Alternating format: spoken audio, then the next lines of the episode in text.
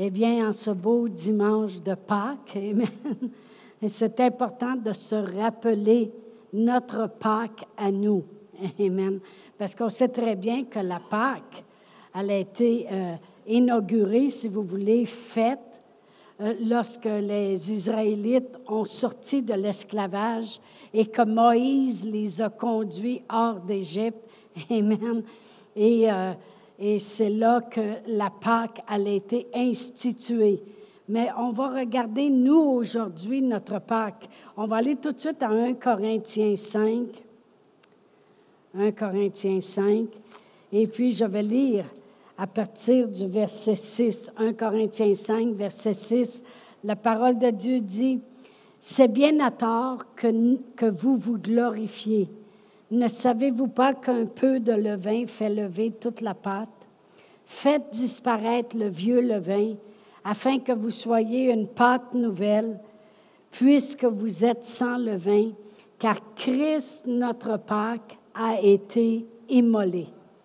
Célébrons donc la fête, non avec du vieux levain, mais avec un levain de mais non avec un levain de malice et de méchanceté, mais avec des pains sans levain de la pureté et de la vérité. La parole de Dieu dit que Christ notre Pâque à nous a été immolé. Alors, notre Pâque à nous, c'est notre Seigneur Jésus-Christ. Amen. Et euh, ce n'est pas prendre la communion, parce que nous allons prendre la communion aujourd'hui, mais ce n'est pas prendre la communion qui est important. Ce qui est important, c'est plutôt de la façon que nous prenons la communion. Amen. Alors, je veux vraiment mettre l'importance sur euh, la façon qu'on fait les choses. Vous savez, tout est important. J'ai déjà été dans des maisons où il y avait des belles grosses Bibles euh, installées sur euh, un, beau bureau ouvert avec une belle chandelle à côté. Ah, c'est très beau, très décoratif. Mais ce qui est important, c'est pas où tu la mets, c'est qu'est-ce que tu fais avec la parole de Dieu. Amen. Mais la communion, c'est la même chose. Je vois des fois des gens prendre la communion, puis ils prennent ça à la légère et vraiment, pourtant, la parole de Dieu nous démontre l'importance de prendre la communion et de quelle façon on devrait la prendre. On va aller à 1 Corinthiens 11. J'ai quelques écritures ce matin, naturellement, puisque je veux démontrer quelque chose. Et c'est l'apôtre Paul qui a eu par révélation, parce qu'il n'était pas là, lui, lorsque Jésus a pris la dernière scène avec ses disciples avant de mourir. Mais l'apôtre Paul a reçu tout le message de la communion par révélation. Et au verset 27, ça dit, c'est pourquoi celui qui mangera le pain ou boira la coupe du Seigneur indignement sera coupable envers le corps et le sang du Seigneur. Que, que chacun donc s'éprouve soi-même et qu'ainsi il mange du pain et boive de la coupe, car celui qui mange et boit sans discerner le corps du Seigneur mange et boit un jugement contre lui-même. Fait qu'on voit ici combien c'est important de savoir ce qu'on fait lorsqu'on prend le pain puis lorsqu'on prend la coupe. Mais je voudrais vous le lire, euh, le verset 29 de la Bible Message. Et c'est traduit comme ceci. Si tu ne prends pas la peine de réfléchir, si pour toi ce n'est pas sérieux, le corps brisé du maître, alors tu cours le risque de conséquences sérieuses. C'est sûr que si une personne ne prend pas la peine de voir qu'est-ce qui s'est passé à notre Pâques, notre Jésus, à la croix il y a 2000 ans passés, eh bien, il court le risque euh, de vraiment être exposé justement à des conséquences sérieuses. Pourquoi? Pas parce que Dieu punit, parce que Dieu punit pas. La parole de Dieu nous dit, David, il disait, il ne nous punit pas selon nos iniquités. Mais la parole de Dieu nous dit, par contre, que Jésus, lui, a été puni à la croix parce qu'il prenait notre place. Amen. Fait que la punition est venue un jour à cause du péché. Mais Jésus, il a tout pris ça à la croix il y a 2000 ans passés. Alors nous, il ne nous punit pas. Il a déjà puni quelqu'un pour nous. Amen. Gloire à Dieu. Mais la parole de Dieu nous dit quand même de prendre ces choses-là au sérieux, de ne pas les prendre à la légère. Parce que si on les prend à la légère, on ne reconnaît pas ce qui a été fait, puis en ne reconnaissant pas ce qui a été fait pour nous, bien, ça l'attire qu'on est exposé aux mêmes conséquences que tout le monde est exposé dans le monde. Amen. Mais il y a une chose. Quand on reconnaît, par contre, notre Pâque, Jésus-Christ qui est notre Pâque, quand on le reconnaît, qu'est-ce qu'il a fait à la croix, on n'est plus exposé. Maintenant, on est exposé à qu'est-ce que lui a fait et on regarde ce que ça nous rapporte. C'est pour ça qu'il faut discerner le corps du Maître qui a été brisé. Amen. Vous savez, dans l'Ancien Testament, parce que je ne sais pas s'il y en a qui ont remarqué qu'il y a beaucoup euh, de films, les dix commandements, puis toutes ces choses-là, ils, en, ont mis plusieurs cette année. Il me semble que l'année passée, ils avaient presque pas mis, mais cette année, ils en ont mis, en mis plusieurs.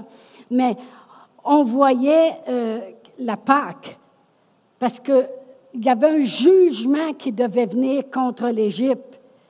Et, mais Dieu, il a dit, vous autres, par contre, vous ne serez pas jugés si vous faites ce que je vous demande de faire. Amen. Parce que la Pâque est ce qui les leur a permis de pouvoir sortir de l'Égypte. Parce que s'ils n'auraient pas obéi à appliquer le sang de l'agneau sur le poteau, les poteaux de la maison, puis à manger l'agneau comme il leur avait dit, de faire cuire l'agneau et non pas le faire bouillir, puis de le manger, puis s'il en restait au matin, de tout brûler, on, ne laisse pas euh, ça de même aller comme ça. Amen. Et puis il y avait des choses à faire. Il disait, il faut que vous ayez à vos reins une ceinture, puis des souliers à vos pieds, puis un bâton dans vos mains.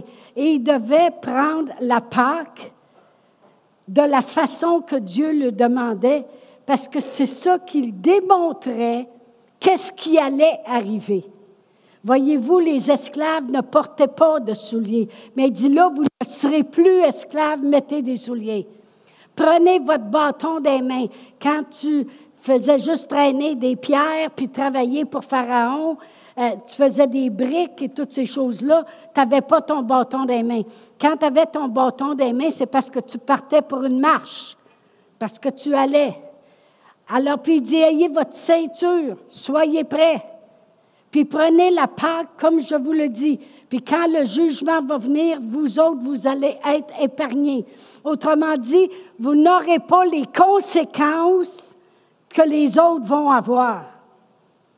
Et l'agneau qui était immolé, cuit, et le sang qui était mis, c'est ça qui les protégeait et qui a fait qu'ils ont été capables de sortir. Mais ils l'ont fait en respectant ce que Dieu lui demandait de faire. Pourquoi? Ça démontrait leur espérance de qu'est-ce qui allait arriver. Et vraiment, c'est comme ça que la parole de Dieu nous dit que nous, on devrait prendre la Pâque. Amen. Ça dit, si tu ne prends pas la peine de réfléchir, si pour toi ce n'est pas sérieux, le corps brisé du Maître, alors tu cours le risque des conséquences sérieuses. OK? Si eux autres n'auraient pas pris au sérieux quand Moïse a dit appliquez le sang, tuez l'agneau, faites-le rôtir, mangez-en, ayez vos reins sains, ayez vos souliers d'un pied, puis ayez votre bâton des mains. S'ils n'auraient pas pris au sérieux, qu'est-ce que Dieu leur demandait de faire? bien, la préservation puis la délivrance qui allait se passer pour eux ne serait pas arrivée. OK? Alors, c'est très important. Moi, chaque chose de la parole de Dieu a de l'importance. Et puis, quand la parole de Dieu, quand Dieu dit que ma parole soit dans ton cœur et dans ta bouche, ben je la mets dans ma bouche, puis dans mon cœur. C'est la parole de Dieu dit donnez, je donne. C'est la parole de Dieu dit pardonne, je pardonne. C'est sérieux la parole de Dieu. j'aime à y obéir. Amen. Alors, c'est quoi qui a préparé leur délivrance? C'est la Pâque qu'ils devaient célébrer de la façon que Dieu l'avait demandé. Vous savez, c'est Dieu, son plan, qui a fait que Dieu a dit, je vais envoyer mon fils, il va naître de la Vierge Marie. Pourquoi? Parce qu'il ne traînera pas le péché originel, il va être pur.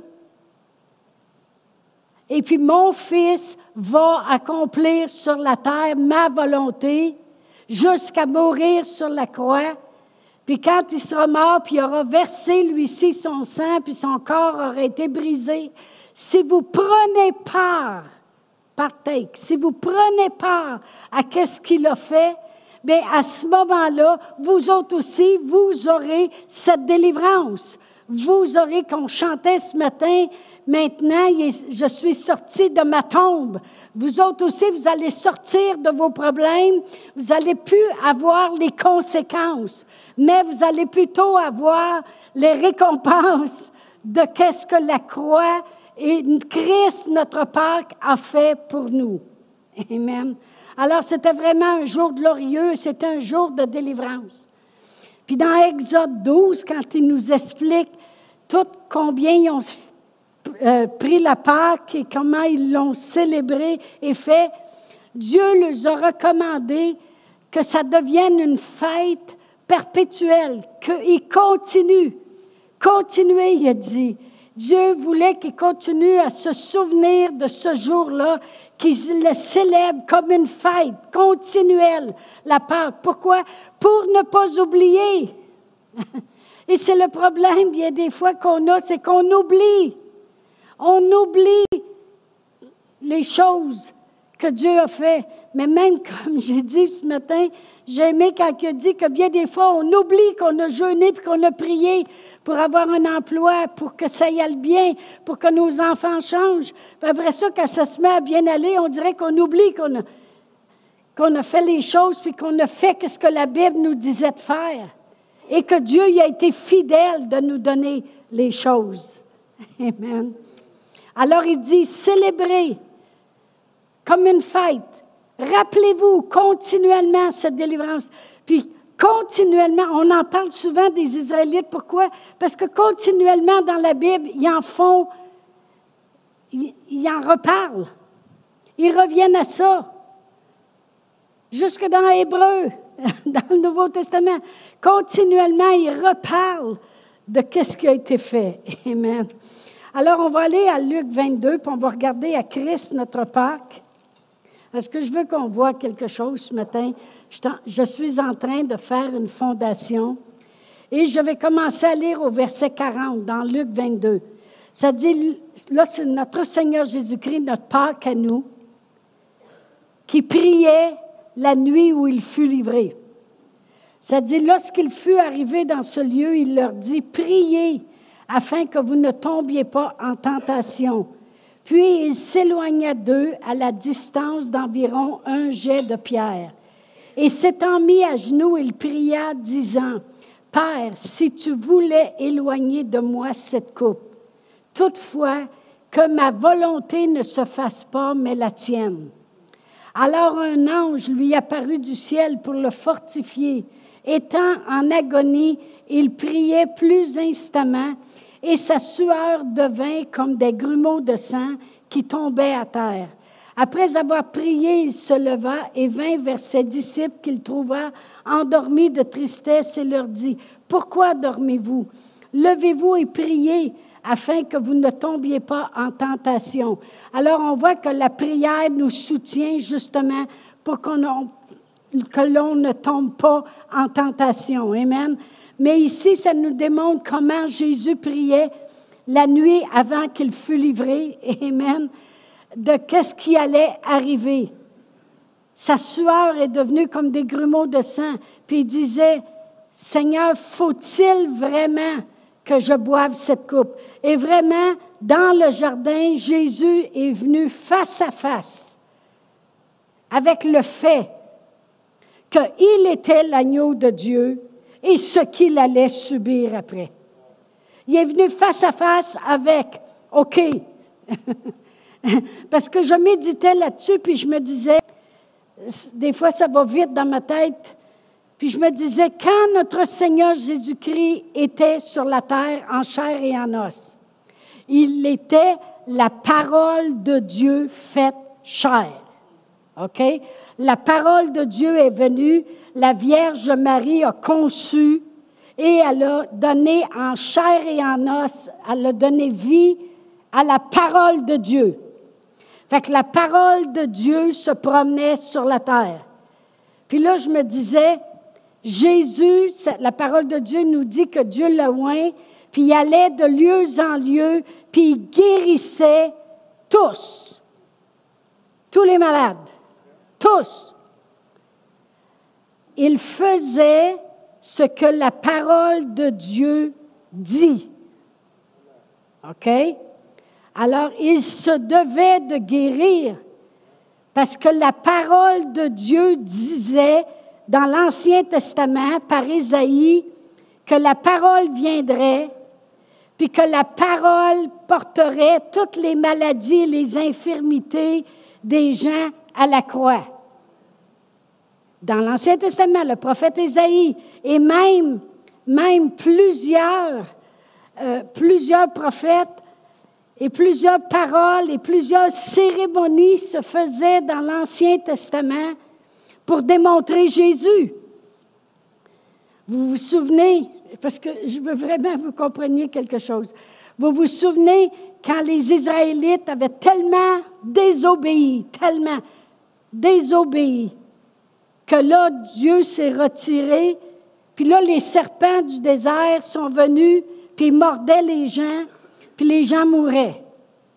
Puis Dieu, il a dit à, Moïse, prends une perche, puis coule un serpent d'airain, puis mets-le sur la perche, puis tous les gens qui regarderont la perche avec le serpent d'airain, même s'ils sont mordus, ne mourront point. Le serpent représentait le péché, L'airain représentait la brillance, c'est-à-dire la gloire de Dieu, puis la perche représentait la croix. Fait qu'on sait très bien que dans l'Ancien Testament, il y avait plein de cérémonies, puis les prophètes prophétisaient d'avance à propos d'une vierge qui donnerait naissance au Fils de Dieu. Et Isaïe a dit, quand il sera ici, il a parlé de Jésus, puis il a dit, il va porter nos maladies, il va porter nos péchés, puis nous serons guéris. La parole de Dieu devait faire ça.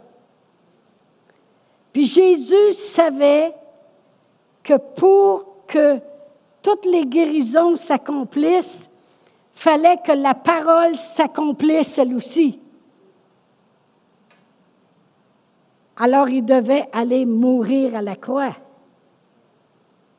Quand il guérissait les lépreux, il le savait que la parole porterait un jour toutes les maladies, les infirmités du monde à la croix. il savait qu'il obéirait. Il obéissait. Il dit, je fais toujours ce qui lui est agréable. Il le savait. Quand il guérissait, quand il ressuscitait les morts, quand il guérissait Premièrement, il n'a jamais refusé de guérir personne. Alors il le savait, il dit, je suis la parole. Je suis le chemin, la vérité, la vie. Il le savait. Que la raison que ces gens-là pouvaient être guéris, c'est que la parole se ferait. Elle se performerait. Elle s'accomplirait. Elle irait jusqu'au bout elle ferait tout ce qui lui est demandé. Alors il pouvait le guérir parce que la parole était obéissante. Je ne sais pas si vous autres, vous comprenez ce que je veux dire. Alors quand il est allé à la croix, mais la nuit avant qu'il fût livré, il savait que là, c'était l'accomplissement complet de la parole. Tous les gens que j'ai guéris, c'est parce que la parole, elle est vraie et elle s'accomplirait. Comprenez-vous? Parce que la parole de Dieu allait s'accomplir, Dieu pouvait vous guérir. Si la parole de Dieu allait pas s'accomplir, comment vous pouvez que Dieu vous guérisse? Parce que la parole de Dieu ne se serait pas accomplie, mais parce que je sais qu'elle va s'accomplir. Alors merci Seigneur que nous, nous vivons maintenant avec une parole accomplie. Notre Seigneur Jésus-Christ le dit, le dit lui-même. Tout tout est accompli. Tout est accompli. La parole de Dieu, elle a guéri, mais maintenant, elle est accomplie dans son, accomplissement. Elle ne peut pas être plus accomplie que ça. La parole de Dieu, maintenant, elle est faite. C'est fait. C'est fait. La parole de Dieu a guéri tout le monde. Elle a porté toutes les maladies, toutes les infirmités de tout le monde. C'est fait. C'est pour ça que la parole de Dieu dit, quand vous vous rappelez ce qui a été fait, son corps qui a été brisé, son sang qui a été versé, ne prenez pas ça à la légère. Ne prenez pas ça à la légère parce que vous allez sinon en subir les conséquences. Quelles conséquences? Vous allez rester comme, reste comme t'es, je reste comme j'ai. Mon père disait toujours ça. Reste comme t'es, je reste comme j'ai. je ne sais pas pourquoi il disait ça. Mais vous allez rester avec vos conséquences. C'est ça, subir les conséquences. C'est que vous restez avec vos conséquences. Mais quand on reconnaît, quand on reconnaît ce qui a été accompli, voyez-vous, Jésus, comme j'ai dit, face à face, dans le jardin, il faisait face à face avec ce qu'il allait souffrir pour nous. Puis là, il le savait que ça serait terrible, qu'il se ferait fouetter, flageller, rire de lui, subirait le châtiment, toutes ces choses-là, verserait son sang.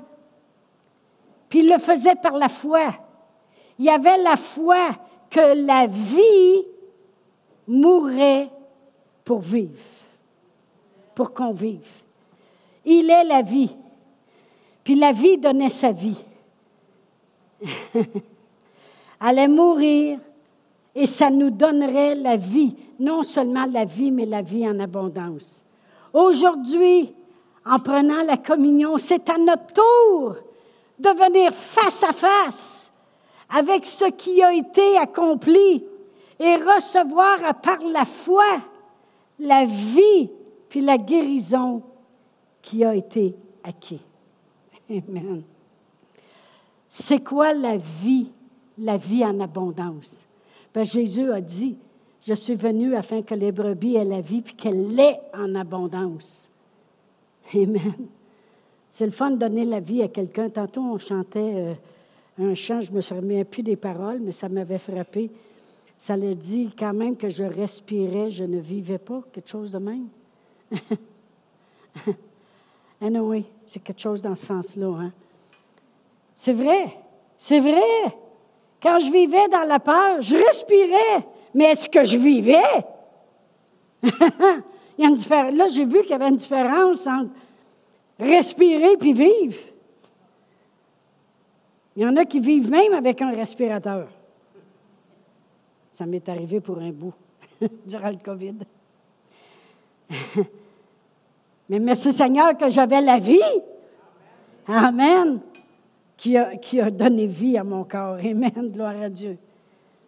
Mais c'est quoi avoir la vie, mais l'avoir en abondance? On va aller à Matthieu 11. Je veux juste qu'on voit de la façon que Jésus parle. Dans Matthieu 11, et puis, je vais lire à partir du verset 1. Ça dit, lorsque Jésus eut achevé de donner ses instructions à ses douze disciples, il partit de là pour enseigner et prêcher dans les villes du pays. Voyez-vous, enseigner puis prêcher, c'est très important. Savez-vous que c'est qu'est-ce que notre Seigneur Jésus-Christ faisait continuellement? Jean, il était en prison, lui, ayant entendu parler dans sa prison des œuvres du Christ, lui fit dire par ses disciples, Es-tu celui qui doit venir ou devons-nous en attendre un autre? OK? Alors, autrement dit, Jean, il est prêt de mourir. Il le sait que sa fin est proche. Il veut savoir s'il a bien reconnu le bon, parce que quand il était dans son ministère, il a vu Jésus venir à lui, puis il a dit, voici l'agneau de Dieu qui enlève le péché du monde. OK? Mais là, il est en train de mourir, puis des fois, quand tu es dans un climat de noirceur comme ça, puis que tu sais que ta mort, la mort est proche, des fois tu te demandes, j'espère que je n'ai pas manqué le bateau, que je ne me suis pas trompé. Alors Jésus, il a répondu, oui, oui, oui, oui, c'est moi. Non. Jésus a répondu quelque chose qui faisait que Jean avait la certitude que c'était Jésus. Alors, il dit, Es-tu celui qui doit venir ou devons-nous en attendre un autre? Jésus leur répondit, Allez rapporter à Jean ce que vous entendez puisque vous voyez. Les aveugles voient, les boiteux marchent, les lépreux sont purifiés, les sourds entendent, les morts ressuscitent, puis la bonne nouvelle est annoncée aux pauvres, puis heureux celui pour qui je ne serai pas une occasion de chute. Il a su quoi y répondre. Il a dit lui-même, je suis venu pour que les brebis aient la vie, puis la vie en abondance. C'est quoi avoir la vie en abondance? C'est vraiment ne plus être aveugle, ne plus être boiteux, ne plus être malade, ne plus être lépreux, ne plus être en état de mort, mais de vivre. Et d'avoir une bonne nouvelle qui nous est annoncée quand on annonce aux pauvres. Quand on annonce aux pauvres, tu sais, le Seigneur aime l'humilité. Puis tu sais, l'argent, là, ça cause bien des problèmes. Puis Dieu, il t'aime pauvre. C'est pas une bonne nouvelle. C'est plate à mort. Quand tu es pauvre, tu ne veux pas entendre dire que tu vas être pauvre toute ta vie. Une bonne nouvelle aux pauvres, c'est l'Éternel, c'est ton berger, puis tu manqueras de rien. C'est que Jésus, la parole de Dieu dit dans 2 Corinthiens 8, 9, vous connaissez la grâce de notre Seigneur Jésus-Christ, qui pour vous s'est fait pauvre, de riche qu'il était, afin que par sa pauvreté vous soyez enrichis. C'est que Dieu va pourvoir à tous vos besoins selon sa richesse. Au ciel, il y a des rues en or. Il y a des rues en or. Pas des nids de poules avec de, la, l'asphalte craquée. Des rues en or. Une bonne nouvelle. Ça, c'est la vie en abondance. Vraiment. On va aller à Hébreu 12. Hébreu 12. Et puis je vais lire le verset 2 et 3. Ça dit, ça c'est parce que tout le chapitre 11 de Hébreu parle de la foi. Mais au chapitre 12, au verset 2, ça dit, Ayant les regards sur Jésus, qui suscite la foi et l'amène à la perfection. En échange de la joie qui lui était réservée, il a souffert la croix. Mépriser l'ignominie, ça veut dire qu'il a subi l'humiliation. Il a subi l'humiliation. Il s'est assis à la droite du trône de Dieu. Considérez en effet celui qui a supporté contre sa personne une telle opposition de la part des pécheurs, afin que vous ne vous laissiez point l'âme découragée. Voyez-vous, j'ai lu ça 150 fois. Puis là, je viens de lire quelque chose. il a subi une telle opposition de la part des pécheurs. Ceux qui le crucifiaient étaient les pécheurs, puis mouraient pour eux. Parce qu'il dit peut-être que par ma mort, ils vont finir par croire. L'amour de Dieu, c'est grandiose. C'est les pécheurs, puis il le sait que c'est des pécheurs, qui sont en train de le tuer, puis qui se moquent de lui afin que nous n'ayons pas l'âme découragée. Il faut prendre le temps de s'arrêter. Je vais vous le lire dans la Bible Message, vous ne pourrez pas suivre, mais écoutez ceci. Ça se lit comme ceci. Étudiez comment il a fait ça. Parce qu'il n'a jamais dévié d'où il devait aller. Cette fin si réjouissante avec Dieu. Alors il pouvait tout endurer durant ce parcours à la croix, humiliation, quoi que ce soit. Et maintenant, il est là, dans cette place d'honneur, à la droite de Dieu. Et vous, lorsque vous vous trouvez à cette place où votre foi est ébranlée, repassez cette histoire encore et encore, une chose après l'autre, cette longue litanie d'hostilité dont il a passé au travers, cela devrait envoyer de l'adrénaline dans vos âmes. Ça devrait nous ravigoter. Ça devrait nous raviver. Ça devrait nous réveiller. Ça dit repasser étape par étape, chose après chose. Moi, j'avais eu dans ma vie de la grosse acné. Aujourd'hui, merci Seigneur pour la médication qu'ils ont trouvée, que en dedans de six mois, n'importe qui qui est pris avec ça. Mais moi, j'avais des clous gros comme le pouce dans, le visage. Puis naturellement, ça l'avait laissé des marques atroces et tout le kit. Puis euh, un jour, j'étais en prière. Puis c'est pareil comme si je voyais le Seigneur Jésus quand il lui euh, avait abrié la tête, puis il fessait dessus, puis il disait Devine qui, qui t'a fessé Puis que là, il riait de lui. Ça dit dans la parole de Dieu que son visage, dans Isaïe, que son visage était tellement défiguré qu'il n'avait même plus l'aspect d'un homme. Puis c'est pareil comme si je revivais ce moment-là, puis j'ai dit, Tu as été défiguré pour pas que je le sois.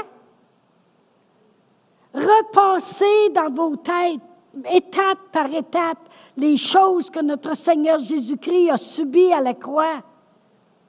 Il a passé au travers tout ce qu'on pourrait passer. Il a tout porté. Puis là, j'ai dit, pourquoi que moi, je porterais quelque chose quand toi, tu as été défiguré pour moi? Et il y a une adrénaline qui s'est mise dans moi en repensant aux choses qu'il a fait. Puis j'ai dit, non, Seigneur, les choses vont changer. Puis Dieu a travaillé là-dessus pour que les choses changent. Merci Seigneur. Mais c'est quoi la vie en abondance? C'est entrer chez vous guéri au lieu d'attendre proche d'une piscine qu'un ange vienne faire grouiller l'eau. C'est ça la vie en abondance. C'est remplir tes filets de poissons en plein jour au lieu de passer la nuit à travailler sans rien prendre. C'est aller évangéliser une ville au complet, au lieu d'être dans des sépulcres à te faire mal puis à te couper partout. C'est avoir le plaisir de jouer avec ton garçon au lieu de le voir tomber dans l'eau, dans le feu, en faisant des crises. C'est être défendu publiquement au lieu d'être lapidé pour avoir mal agi. C'est enfin voir au lieu d'être aveugle et mendiant dans le désespoir. C'est pouvoir se redresser au lieu d'être infirme et courbé. C'est voir la main de Dieu et tous ses bienfaits au lieu de vivre dans la peur et dans la défaite. C'est vivre toutes les œuvres de notre Pâque Christ qui est mort pour nous, au lieu de juste exister et être perdu. La vie en abondance. On va tourner à Jean 9. Je veux que on voit où est-ce que j'ai pris le titre de mon enseignement. Le titre de l'enseignement ce matin, c'est Les œuvres de Dieu manifestées. Dans, dans Jean 9, la parole de Dieu dit, je vais commencer au verset 1, Jésus vit en passant un homme aveugle de naissance. Savez-vous qu'il voit clair? L'aveugle n'a pas vu. Ben, c'est drôle. mais Jésus l'a vu. Jésus vit en passant un aveugle de naissance. Ses disciples lui posèrent cette question. Rabbi, qui a péché, cet homme ou ses parents, pour qu'il soit né aveugle? Voyez-vous, les disciples n'ont pas encore compris que la grâce maintenant est là. Ils sont encore sous la loi.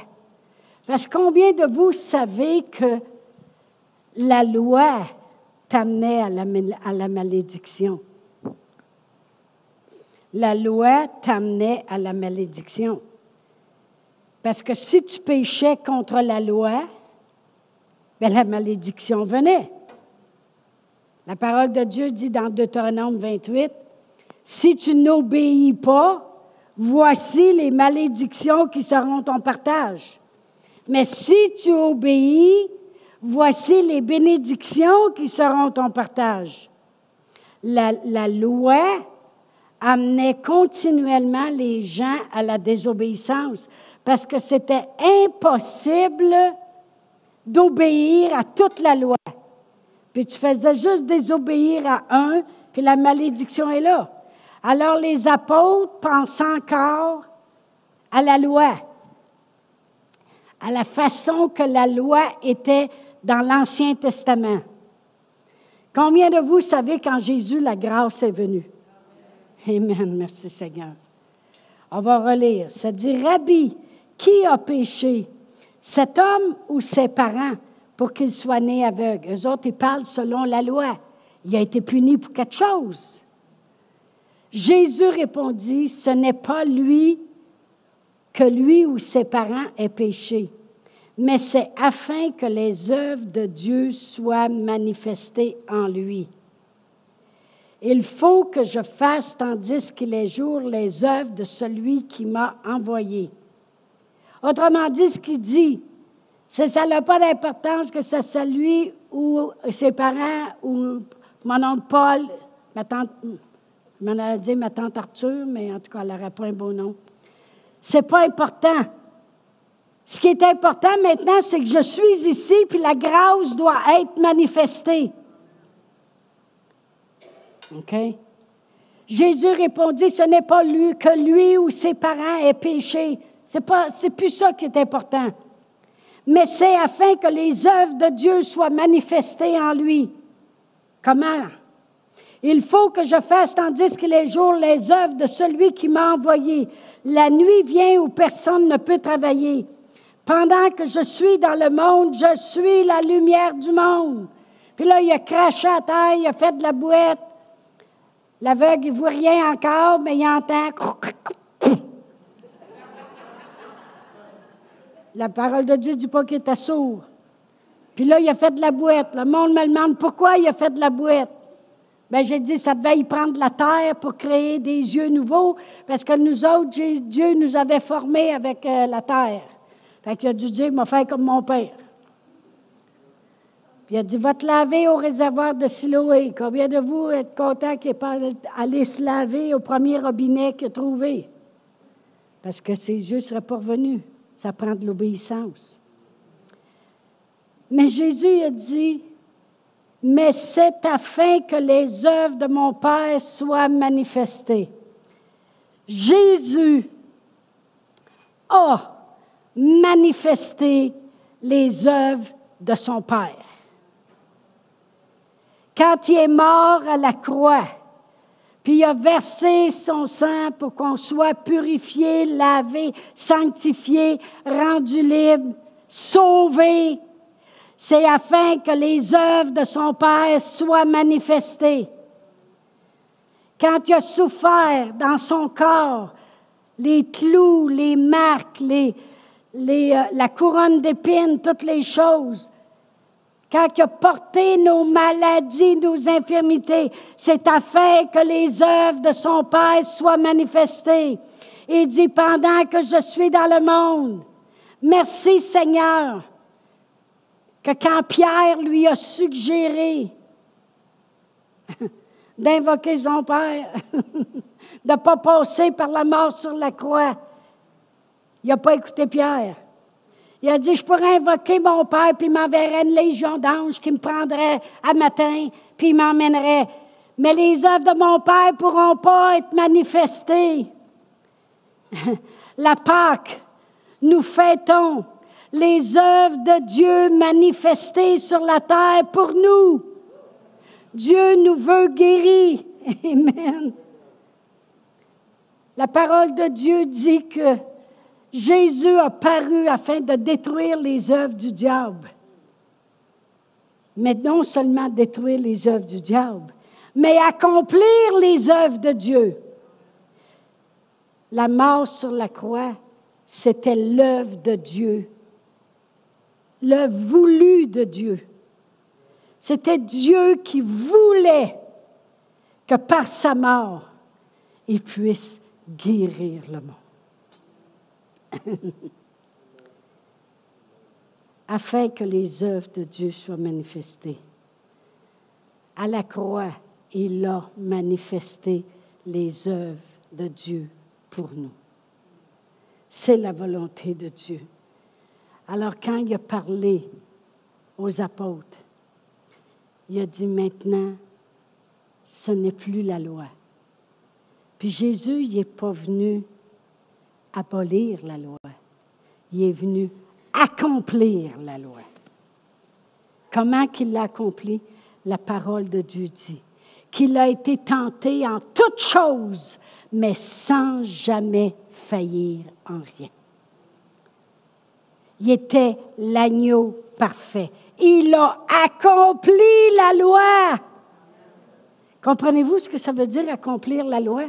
Personne ne pouvait l'accomplir de notre, de être humain. On ne peut pas condamner personne parce qu'on a tout en quelque part quelque chose de pas correct qu'on a fait, puis qu'on fait encore bien les voir.